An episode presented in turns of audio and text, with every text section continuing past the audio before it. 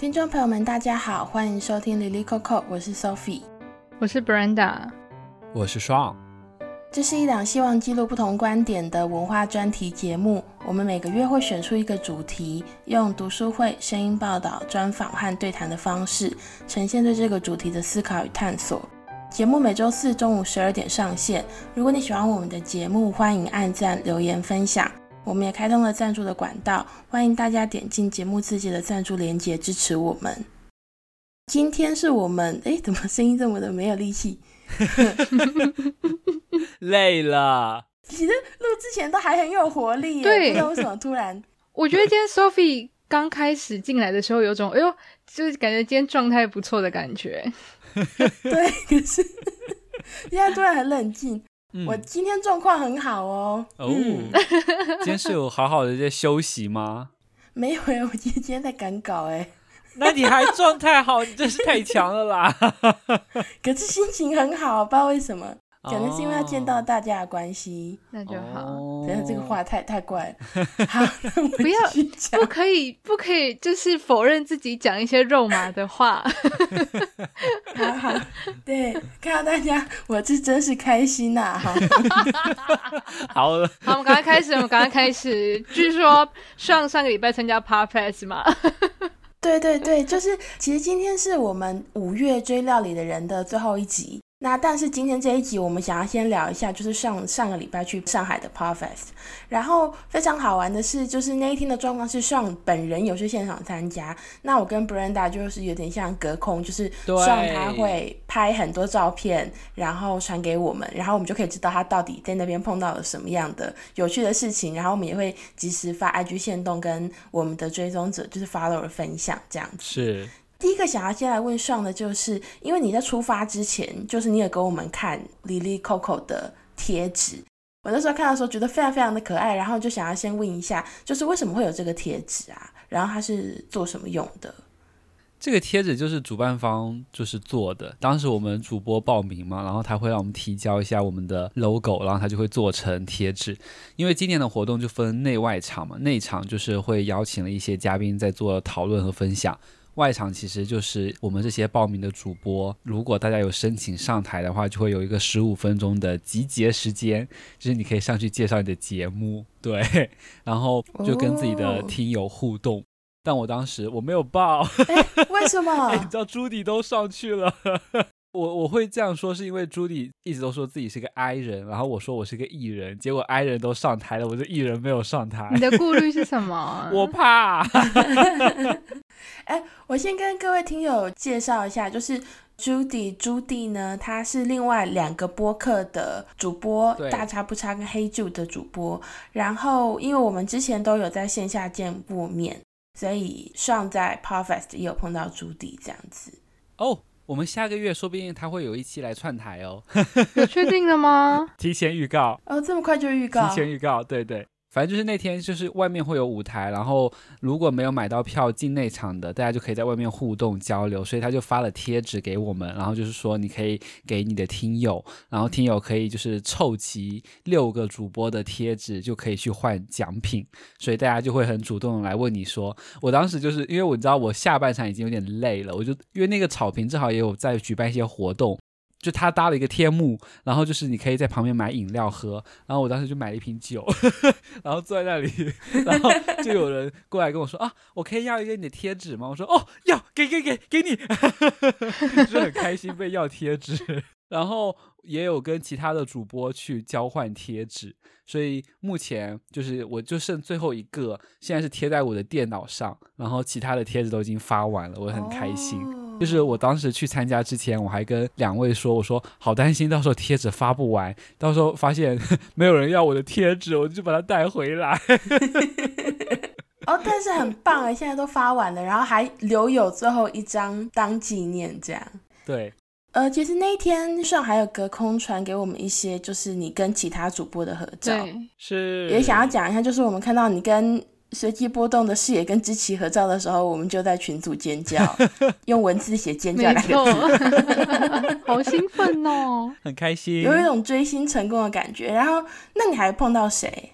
哦，你知道那天草坪上真的主播含量超高，我觉得主播比听友都多，就是你走两步就会碰到一个主播，就是我觉得蛮幸运的，是碰到了几个我很喜欢的主播，像是我当时就是在。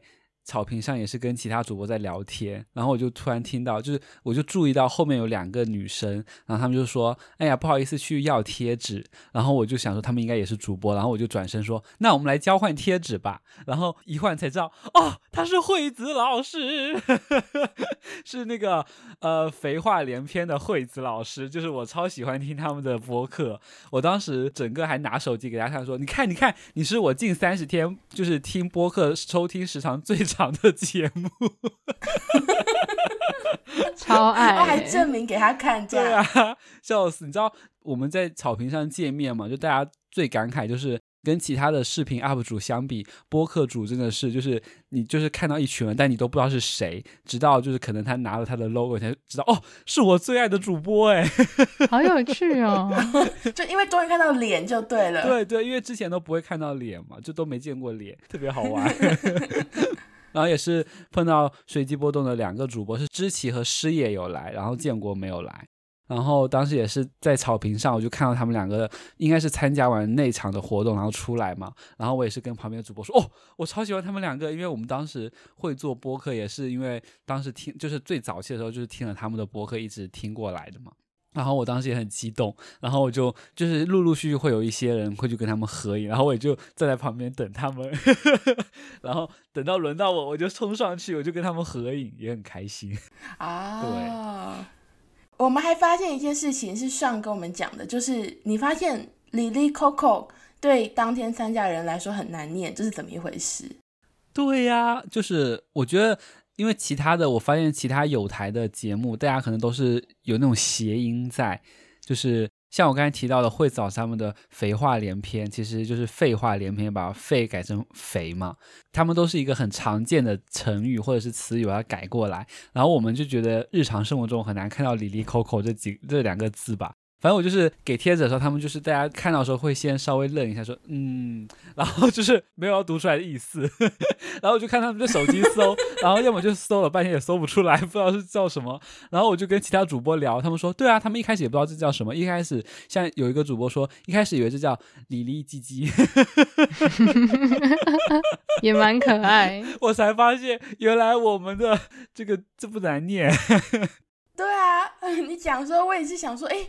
真的吗？可是后来想到，会不会是因为这个 “lily coco” 是台语习惯的讲法，所以也不是讲扣扣啊，是就是念 “coco”。对对哦，对耶，是一个很奇妙的音，对不对？哦、对，大家会念 “lily coco”，哎，嗯，反正反正我当时也是，就是也是蛮小惊讶了一下。对，反正如果今天那个。听友们听到现在，就是我们再度证明叫 Lily Coco。然后你们如果推荐给其他人的时候，可以跟他们讲我们叫这个名字，这样。笑死。对，然后针对这个事情，我有发 IG 线动讲这件事，就是把我们的截图放到线动。哎，我有特别把大家的头贴都换掉。哦，我有看到，超可爱。对，我没有，我没有把大家的那个平常 WeChat 头贴秀出来，所以我就贴上去了，然后让可能追踪我们的人知道说，哎，在 Perfect 发现了这个有趣的小趣事，然后就有一位追踪者，然后他就有留言，他就一开始也说很惊讶，可是他说，因为他应该也是用汉语拼音输入，就是应该不是像我们用注音这样，他说他在打 Lily Coco 的时候，因为我们的英文是写 L I L I K O K O 嘛。是因为汉语拼音扣要打 K O U，对，所以他说他有时候打的时候会混淆。哎，这这应该怪我，这应该怪我吧？因为我当时打的时候我就直接打了 Coco，就是 K O K O，应该是 K O U K O U 了。哦，可是因为我直观来想，因为因为我也是想成 K O K O 啊。对啊，对啊，反正就发现了这个背后的玄妙之处。反正这个就是跟大家分享一下，那个上去一次 Podfest，然后我们就有这么多有趣的小发现，这样。没错，期待明年。对，期待明年。嗯。哎，那 Sophie，如果假如台湾今天有办类似的活动，你会想要参加吗？哦，所以你刚刚说期待明年，我就愣了一下。我想说，嗯，你期待，然后我也期待，可是我我一定会想去现场。你是不是抓到这个微妙的停顿的意思？就是想说，你好像没有很期待。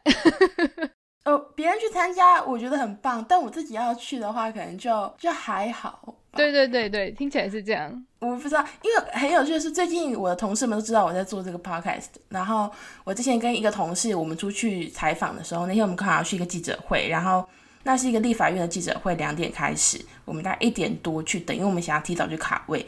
然后那个时候他就说，他前几天在剪辑的时候，因为剪辑是一个剪影片是一个很冗长的工作，他就说他就打开我们的 podcast 来听。然后那个时候我就瞬间好害羞哦，我就觉得说。虽然很高兴，但是好害羞，我都不知道要讲什么哎。Oh. 如果要去这种实体的活动的话，我可能就会有这样的心情。不过他说我们的节目很可爱啦，他应该是听某一集我们聊到说我们被骂哦，oh. 有人说我们笑声一直笑很奇怪什么的。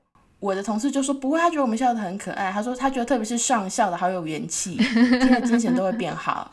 太好了，谢跟你讲一下，害羞。就是因为我也我也有去听 Sophie 在公司主持的 Podcast 节目，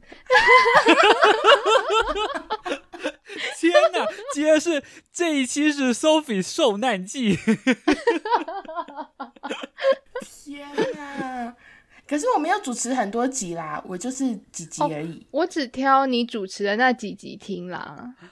哦，可以听听别的啦，谢谢哈，谢谢。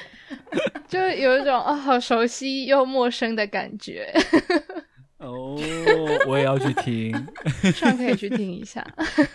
那我们私下再聊，不要再让这个话题延续下去。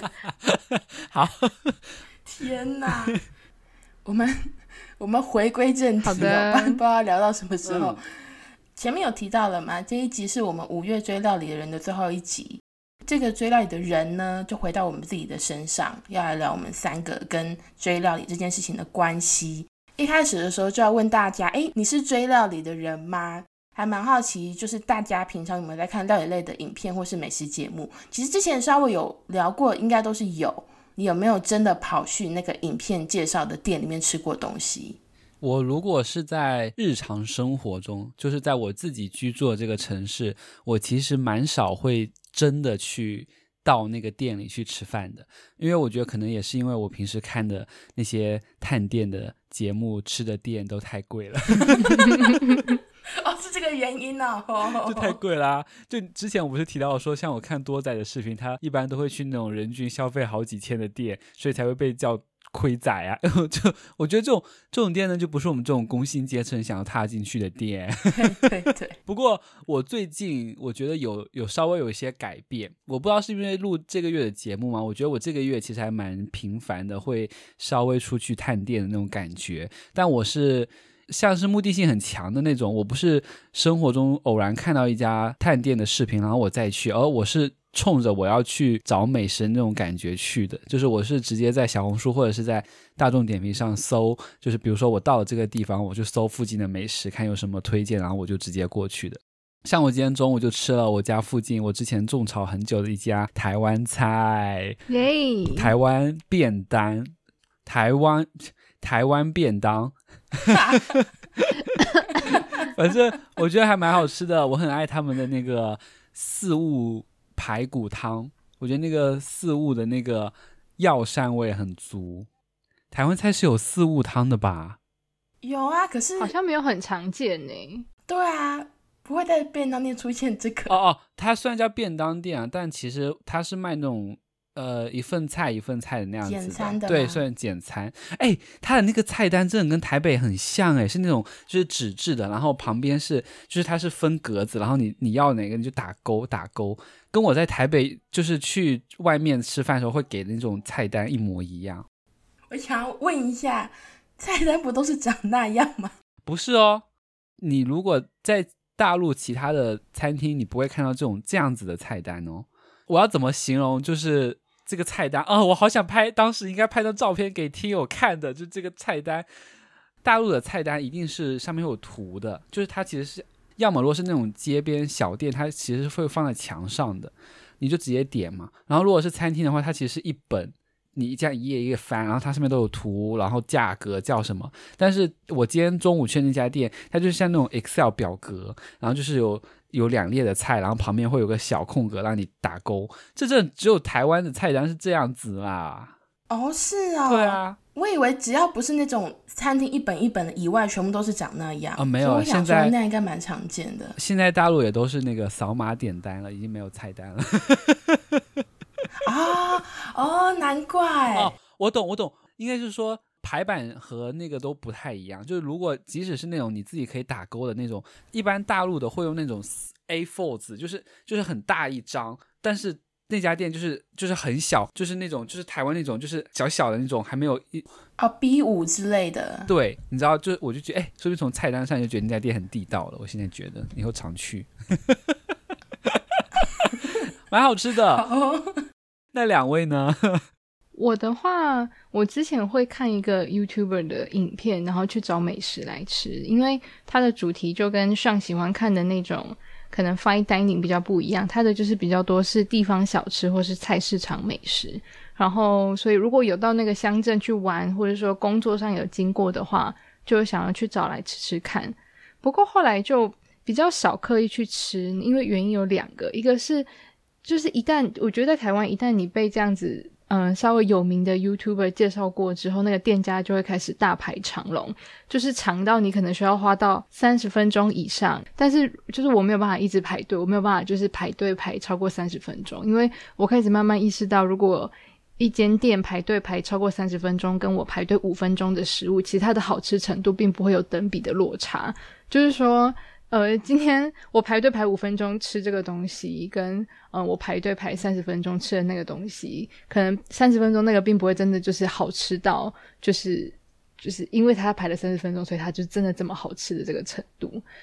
然后以及另外一个原因是因为就是我刚刚前面讲到那个 YouTuber，其实他们有一次是到我们家附近去介绍，就是好几家小吃店这样子。然后那些小吃是可能我觉得好吃的，但是我也觉得没有必要花那么多钱排队吃的食物，所以我就慢慢的意识到说，就是介绍的食物并不一定真的是比较好吃。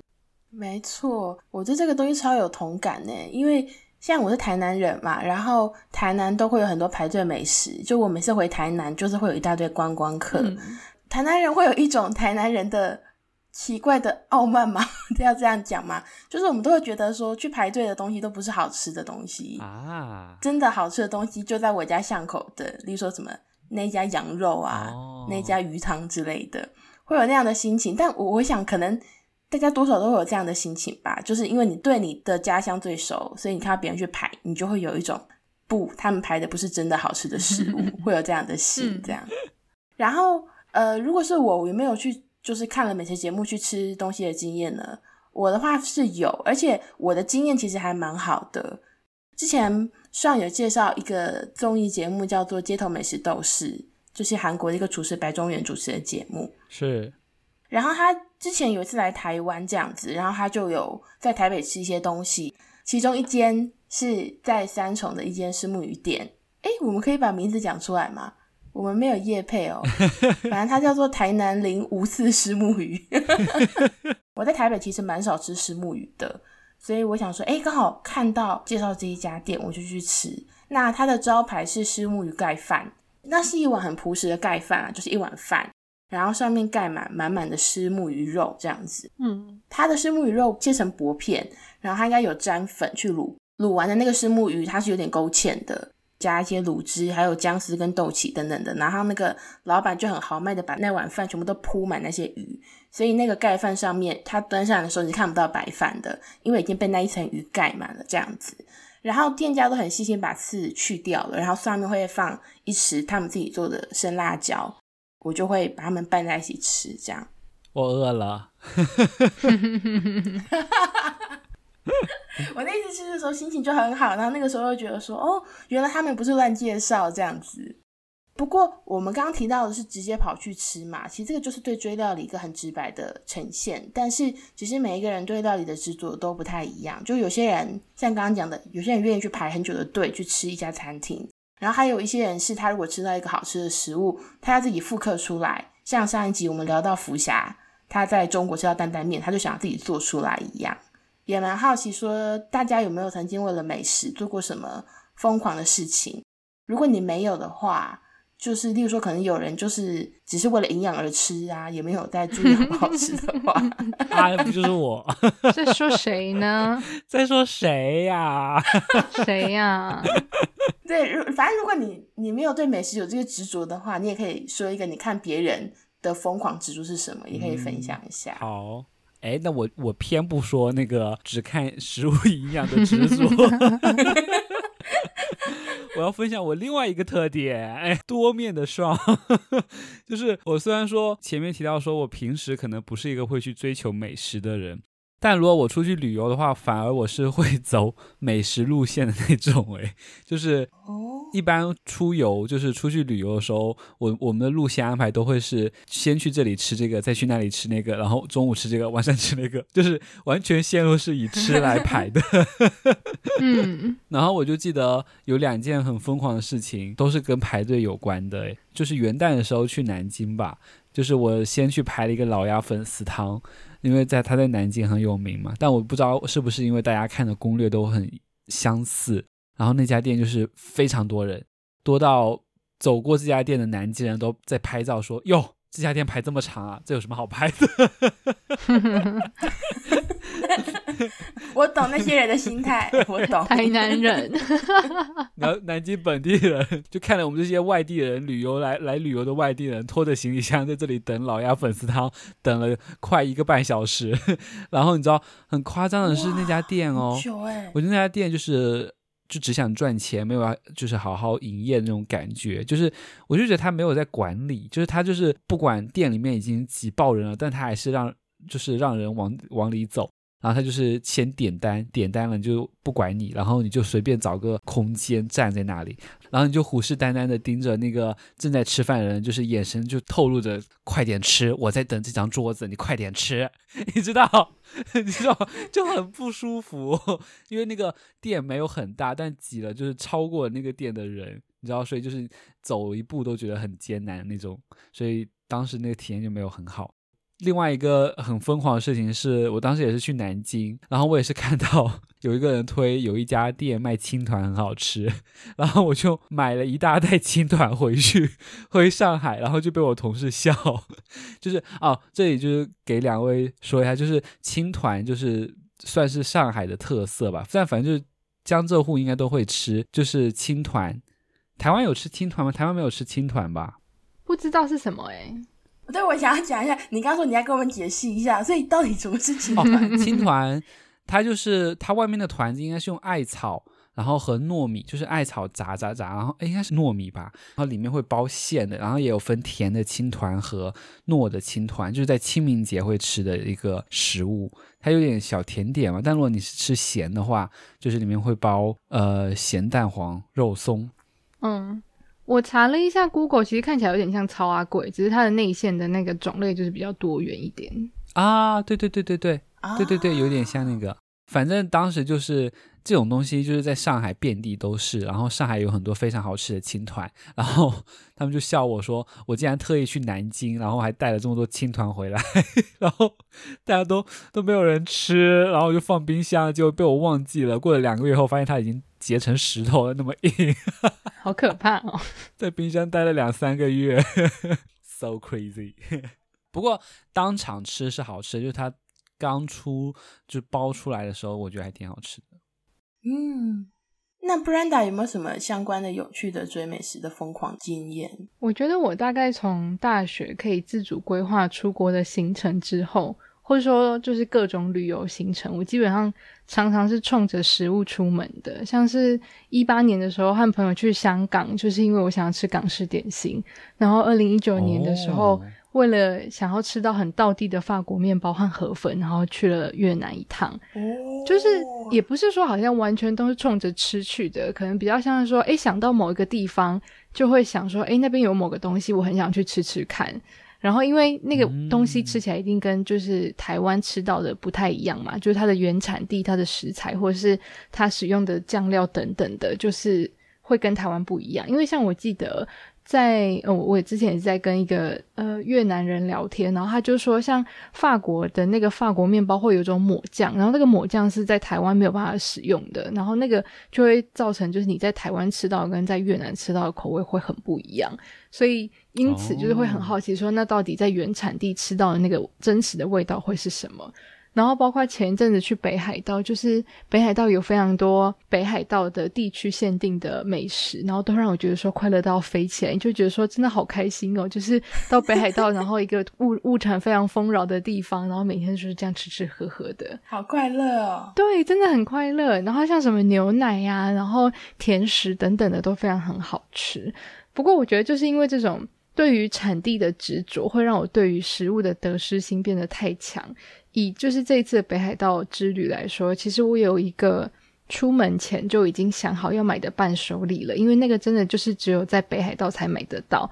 然后它的可能有点像是白色恋人，就是那个两块饼干，然后中间夹白色巧克力的那种饼干。嗯、那就是这个东西，它也都是只有北海道才买得到。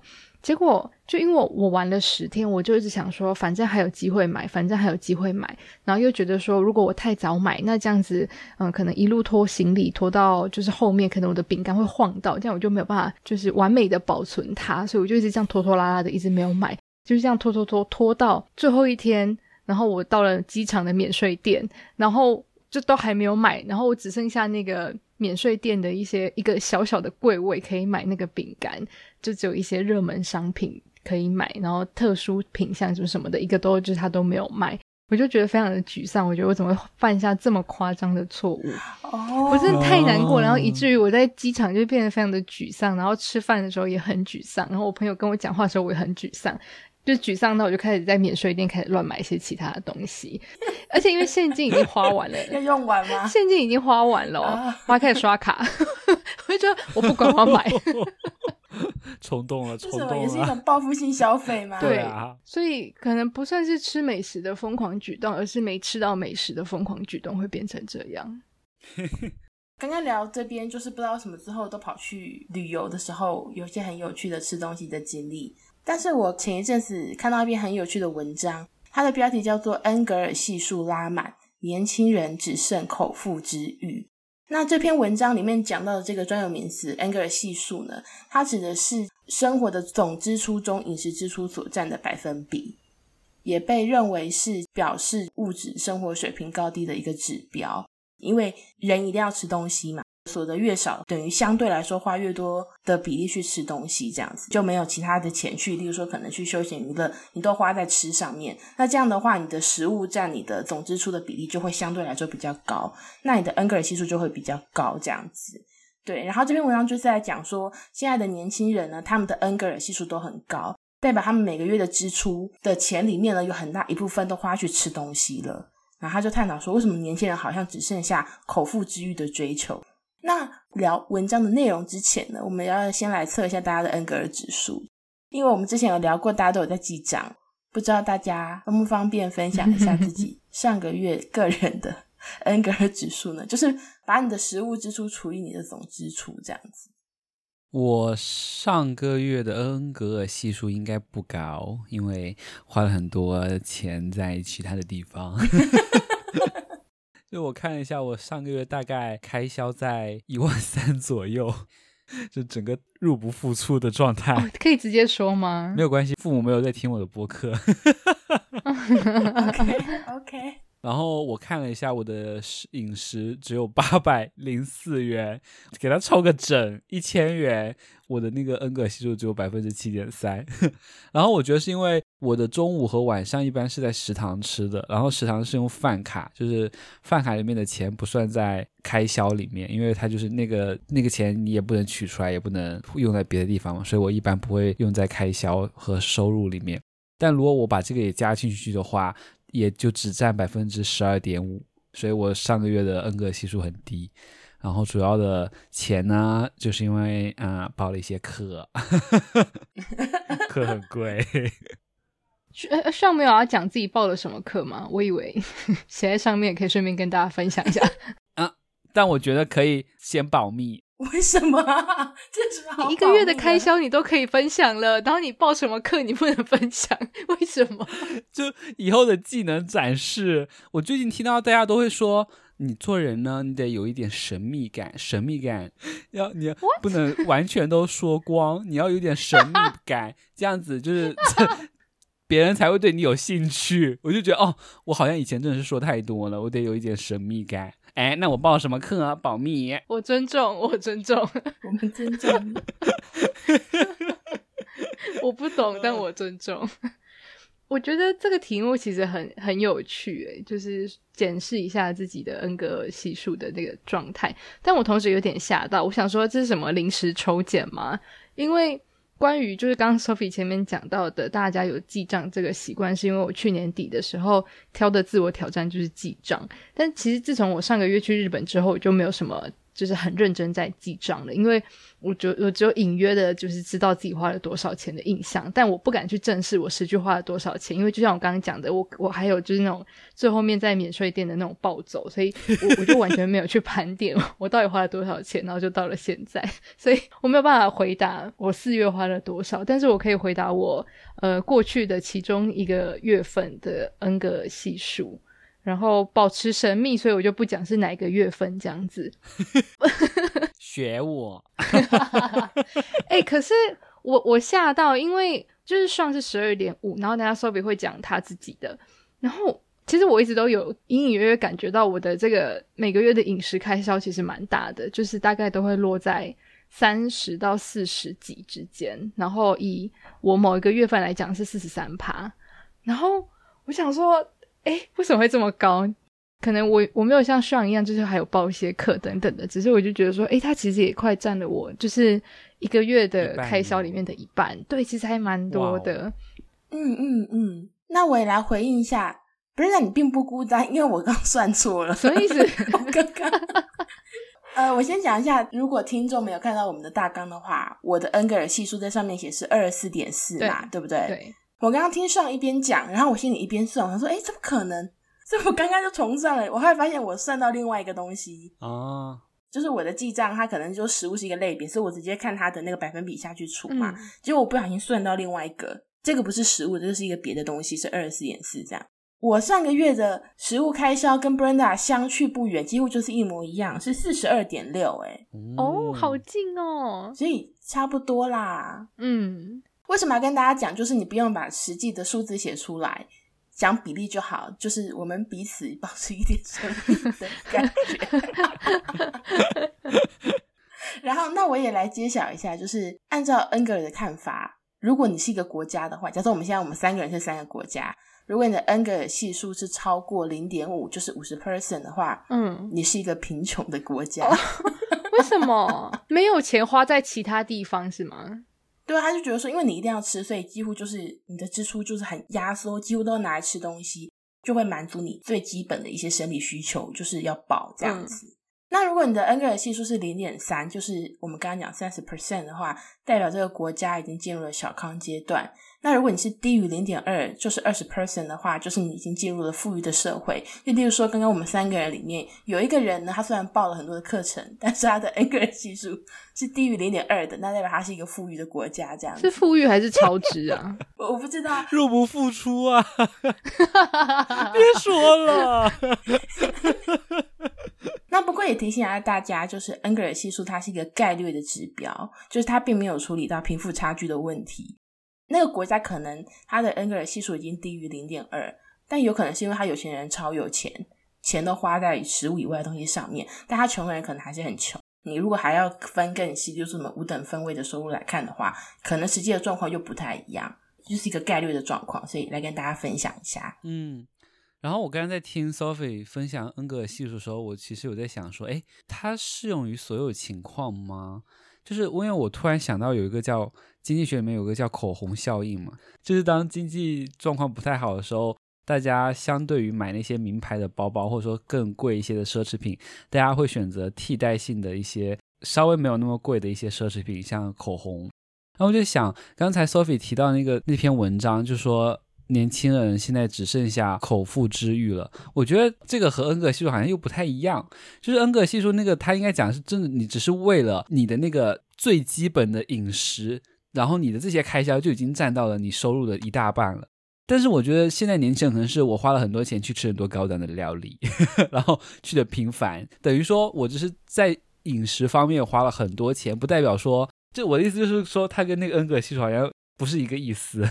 对对对，但是这篇文章它很妙的是，这篇文章里面的年轻人，那些恩格尔系数很高的人，也就是说他花很多钱在吃东西上面的人，感觉他们好像不是为了基础的生理需求，但是从另外一方面来说，他就在探讨说，会不会是他们只剩下吃这个东西可以拿来满足自己？对对，因为他们没有更多的钱去消费更贵的东西了，所以他们要透过吃去舒压。然后来获得生活中相对来说比较少数的很具体的快乐，这样子。然后文中也描述说，为了能够吃到更好吃的食物，这些年轻人愿意花更多的钱。毕竟，在想要吃一顿缓解自己压力的状况下，谁也不想因为贪便宜之后吃了不好吃的东西，给自己的心灵再插上一刀。然后我看到这一段叙述的时候，我自己非常有感。我不知道两位看到这一段叙述，或是看了这篇文章的一些论点，有没有一些相似的？有没有共鸣呢？或者是有没有观察到自己身边有这样的现象？我还好诶，因为就是美食不是我缓解压力的方式，就是我反而是如果我吃太多，或者是我吃的太不健康，我反而会有压力。像其实我可能有时候每周会有一天的 treat day，就是我可能会点一些相对来说跟平时吃的东西相比较来说是不太健康的，就可能会点炸鸡或者是点披萨。可能在健身里面 cheat day 就是有一天去的还蛮正常的吧，但即使是那样，我有时候也还是会觉得有一些压力，然后身体上也会不太舒服啊。就其实可能是因为平时吃的太健康，然后如果你某一天吃的太油或者是太高油高盐的食品，肠胃的消化也不是很好，所以吃对于我来说就没有太能缓解压力。然后我也是，就是林小姐提到的，就是。不会在食物上花太多钱的那种，就是我可能更愿意把钱花在上课啊，oh. 或者是其他的一些体验上吧。就是像我可能会毫不犹豫的办一张推拿的那个会员卡，然后，但我可能在吃上，我会觉得说，嗯，他一顿会吃掉两三百，我会觉得说，哎，要吃这么多吗？就是要吃这么贵吗？对啊。我觉得这好像也是我一直在思考的一件事情，就是我虽然会一直说我喜欢吃东西，或是我给人家的印象是我喜欢吃东西，就像我前面讲的，我我之前讲到我会去国中班导的办公室吃饼干的，类似像这样的故事，可是 就是给人好像有这样的印象，保护费，对对对，饼干保护费，可是我其实并没有真的在追求这个东西要多贵、多稀有、多美味。然后它的食材用的多上等等等的，我好像跟文中的主角们他们的情境就比较不太一样。首先是我其实也不认为说吃东西是我舒压的方式，它顶多是分散注意力的方法。就是我没有其他事情可以做，那我只好塞片饼干在我嘴巴里面。但是事情不会因为饼干吃了就不见，所以吃完饼干我还是要回去面对压力。就我常常会有一些下意识的习惯是。当我今天做什么事情有点卡住，我就会起身，然后去，比方说零食柜拿一块饼干来吃。那这个动作就是让我就是有一种好，我至少稍微起身按了一个暂停的感觉。嗯，对啊，可能另外一个原因是成长环境的关系。我爸妈其实他们也并不会特别去追求外面的什么很贵或是很好吃的食物。可是同时，他们又可以就是透过自己做料理去做出一些好，我觉得好吃的东西。所以我大概是在这个过程当中意识到，其实吃饭本身对我来说并不是舒压的行为，反而做饭才可能是。就像之前在林小姐那一集访问的时候提到的，我是把它做出来的这个过程让我觉得很舒压。那个那个手作的喜欢也体现在，假如我今天做了一个我没有尝试做过的料理，或是没有尝试做过的食材，我吃下去的当下也会很开心。像我两个礼拜前，我就是自己去磨了那个山药泥，然后配白饭，然后就觉得天哪，我我竟然做出了这个东西，我太厉害了！我也觉得太厉害了。对，而且因为山药有一点点贵，所以以前学生时期那个完全不是在我的那个购买的考量范围。但是现在我就觉得说，哎，我好像可以试试看，买一小条，然后来尝试。我就觉得这个过程让我觉得很开心，就跟就是文中刚刚前面提到这个，好像就不太一样。哦，所以听下来，两位是不是都对这一段都觉得还好？对，嗯。那我来这边提出一个反论哦，其实我相对来说还比较有共鸣诶。嗯，就是我之前刚好在那个公共电视，台湾的公视，他们有一个媒体叫做 P Sharp 新闻实验室，嗯，每周都会发一则影片，然后做一个有趣的小题目的探讨。然后他们之前有出一个影片，是在讲说台湾年轻人很喜欢喝手摇杯。嗯，就是上班族一日一手摇，然后手摇杯越来越贵。他可能以前我们小时候看清新吧，二十五块，现在都到八九十块一杯，然后大家都买单。上班族好像整天工作很累，就是撑到下午赶快去买一杯手摇喝一喝，好像就可以活过来一样。就在讨论说，年轻人喝一杯手摇到底是什么意义？然后就很多人说，首先第一个就是上班实在太累了，我还不如喝一点甜甜的东西，支撑我继续工作下去。另外一个是 有人甚至说，因为现在便当太贵了，我们喝一个手摇，现在台湾里面都可以加很多料嘛，嗯，什么小芋圆啊、珍珠啊、布丁啊等等的，说不定喝来会饱呢。然后还有另外一个就是糖上瘾的问题等等的。然后又回到这个食物也是，我觉得今天会不会是因为两位刚好对你们来说吃东西都不是一个很舒压的状况？嗯你们如果想要获得快乐，你们会有其他的替代。可是我身边真的也有很多人，他就是他也没有其他的舒压的的习惯吗？他没有其他的方法，他就是会吃东西，就是因为吃了好吃的东西，那个快乐是很立即的。可是不会觉得食物带来的快乐，它虽然是很立即的，但也是很立即的消失的那种感觉吗？嗯嗯嗯嗯嗯，所以其实这个文章后面也提到，他就说某种意义上，对于吃的需求取决于生活本身的质量。如果一个人在生活中或是工作中有足够多的快乐，多到足以抵御压力和负面情绪的话，那么对于吃的渴望自然会减少。他有这段话，哦，我自己在理解这段话的时候，其实我稍微把吃又有点拉出来想。大家比如说，不是说年轻人很舍得花钱，另外一个反面就他们不想存钱嘛，因为他们只想要获得这个利己的快乐。我就是今天在这一篇，他是在讲吃东西这件事。但是会不会对于年轻人来说，就是这个吃可以替换成各种，只是对每个人来说都不太一样。嗯嗯嗯嗯嗯。但我其实觉得这句话，就是我有一点点不太认同，但也可能是因为我在咬文嚼字吧。就是我会觉得这句话在表达一种说，吃是你最后没有选没有别的选择了，然后你最后最容易获得快乐的途径。就是我会觉得他好像有一点。传达出一种，就是你这种途径，就吃获得快的这种途径是最廉价的，就是你需要有用一些更高级的方式去替代它那种感觉。哦，对，就好像说，就是你应该要在你生活中做一些大家会觉得说更健康的啊，或者说你在工作上更努力获得一些价值和意义感，这样你就不会在吃上有太多的渴望，就是让我觉得有一种吃被鄙视了的感觉。嗯，对啊，嗯，因为我会觉得吃也是生活的一部分啦。对啊，所以我觉得不管什么样的这种渴望或者什么样的方式，我觉得就是适合你自己就好了。嗯，我觉得你点出了这篇文章的，按照它的逻辑看下来，可能会落入的一个盲点，把出压的管道分等级了。嗯，他把吃放在一个就是有点像是退无可退的一个那个等级上，它就相对来说是最廉价，你最后才可以拿到的那个等级。但你也可以不要这样想，就有点像是。又要讲到我们很久以前讲过的，台湾有一个大佬，他曾经又说过，年轻人都不存钱，都跑去出国玩这样子。我觉得首先第一个就是因为我们买不起房子，所以我们就想说，就是可以拿来旅游嘛。我们也没有想，又存钱也没有用了。可另外一方面也是，就是可能在他的那个年代，他一定觉得说，你认真努力工作，把钱存下来，好好的养家是最重要的。但是我们现在就也很注重我们个人生活的感受啊，旅游对我们来说也是一件很重要的事情。嗯，反而不是说它有一些什么优劣之分这样子。其实我觉得，我觉得某部分来说，我还是同意这句话的，因为虽然他在把嗯舒压作为一种分级，然后并且把吃作为一个可能最容易取得门槛最低的一种舒压方式。可是我自己觉得，这个词当中，它其实还是有一些不太一样的区别的。我的意思说，比方说，如果我今天没有压力的话，我可能就不会去吃那块饼干。我的意思说，我前面讲到的，我压力很大，我做某件事情卡住，我去零食柜拿的那块饼干。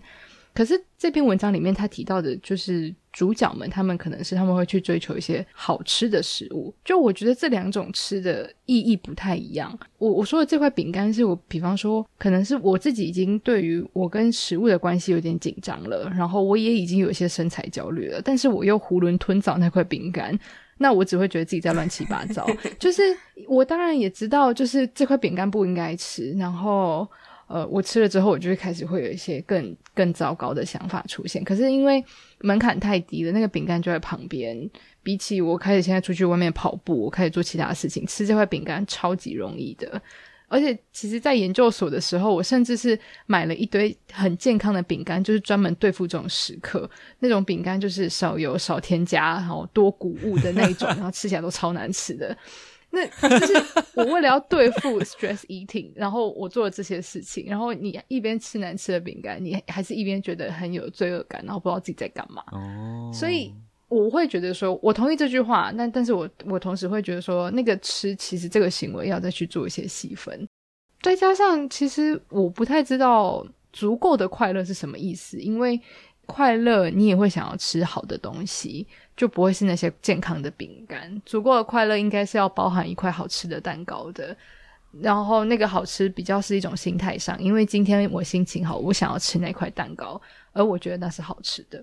嗯嗯嗯，这一段我同意，因为他原本说，如果你有足够多的快乐，你就可以去抵挡。那个对吃的渴望嘛，可是有时候这两个东西是等同的，就是因为吃到好吃的东西我才快乐，嗯，就是它不是一个替代的关系这样子。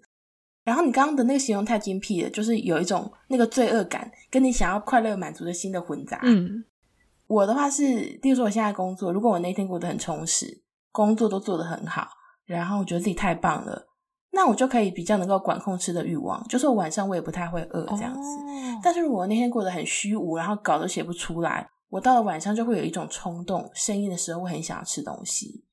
但是到了深夜，通常我已经不想出门了，然后我又不点外送，所以整个人就会在房间有一种困兽的感觉，困兽之斗，就是我会觉得说啊，好空虚，好想吃东西，但是我不想要为吃东西这件事情做任何的行为，也没有办法静下心来继续完成我要做的事。就会在床上滚来滚去，这样子，没有画面，还有画面感哦。对，那我们五月追料理的人，就是今天到这一集结束了。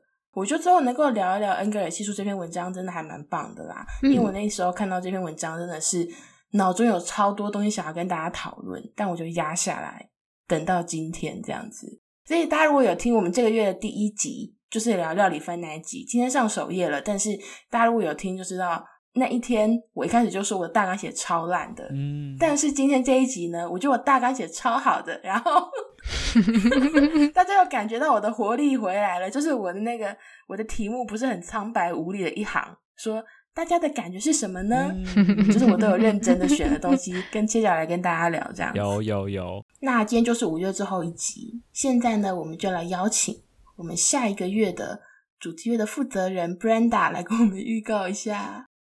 呃，六月的主题关键字叫做熟客，会对这个熟客感到好奇，是因为我其实一直对于一种店员还有客人的互动关系感到很好奇，就是那种，比方说今天有一个人进到某一间面店好了，然后老板就会说：“诶，一样的吗？”然后他就说：“对。”然后老板就会帮他点好。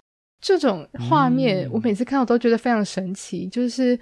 他们怎么就变熟了呢？他怎么就记住了他吃什么东西呢？因为我自己好像很少会有这样子的经验，所以我对于这种熟客关系，我就觉得它并非是一种单纯的友谊关系，它反而是一从一些其他的路径，然后建立起来的的一种互动，就想要讨论这件事情。不过，如果只是单纯讨论像这样子的熟客关系的话呢，可能没办法聊这么多集。所以，其实我们这个月它算是一个比较广泛的去讨论说这种非朋友之间的这种人与人的互动。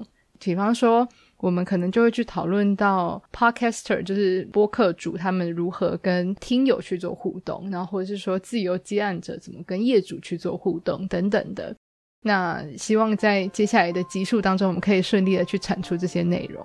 请大家期待一下我们六月的状况。嗯，那我们今天的节目就先到这边。如果大家有任何想法想要跟我们分享，可以在收听平台或是我们的社群平台留言。IG 搜寻离离 Coco 下底线 Podcast，微博搜寻离离下底线 Coco 就可以找到我们了。那我们下集见，大家拜拜，拜拜。呃，不过因为其实六月有五周，然后我们没有能力做五周，老实说是这样吧。